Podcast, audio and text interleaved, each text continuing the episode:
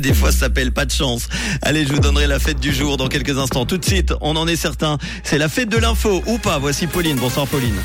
Bonsoir à tous. Lancement de la campagne pour le oui à la loi sur la protection du climat. Le canton de Genève se dote d'une loi pionnière sur l'égalité et de la pluie attendue demain matin. Lancement de la campagne pour le oui à la loi sur la protection du climat.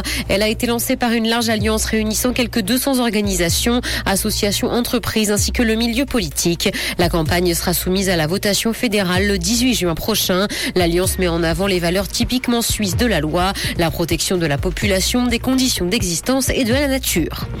Le canton de Genève se dote d'une loi pionnière sur l'égalité. Genève s'est doté d'un arsenal législatif pour lutter contre les discriminations. De lois, générale et l'autre liée au sexe et au genre ont été votées par le Grand Conseil. Des mesures de prévention à travers la formation, l'information et la sensibilisation sont notamment prévues. L'une des lois impose également l'élaboration de plans cantonaux qui seront évalués et soumis au Grand Conseil. Suisse épinglée pour le non-respect du salaire minimum. Suite à un contrôle d'État, la compagnie aérienne doit verser des rattrapages à un certain nombre de membres du personnel de cabine.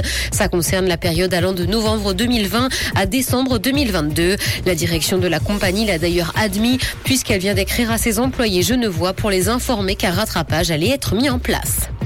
Dans l'actualité internationale, la visite du roi Charles III en France a été reportée en raison des manifestations contre la réforme des retraites.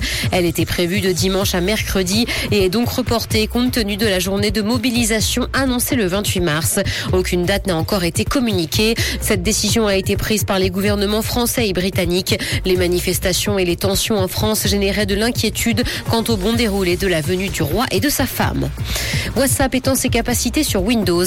L'application de messagerie sur PC a été mise à jour et augmente entre autres le nombre de participants lors d'appels audio et vidéo. C'est l'annonce faite cette semaine par Mark Zuckerberg, le patron de Meta, qui possède notamment WhatsApp. Les appels pourront être pris en charge et chiffrés de bout en bout jusqu'à 8 participants vidéo et 32 en audio. Meta a promis que les limites continueront d'être repoussées.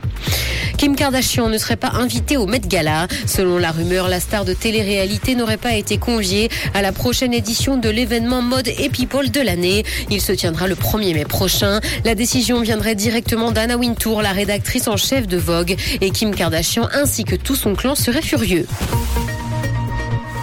Le ciel sera couvert demain matin et des pluies sont attendues. Côté température, le mercure affichera 6 degrés à Nyon et Yverdon, ainsi que 7 à Lausanne et Carouge. Bonne soirée à tous sur Rouge.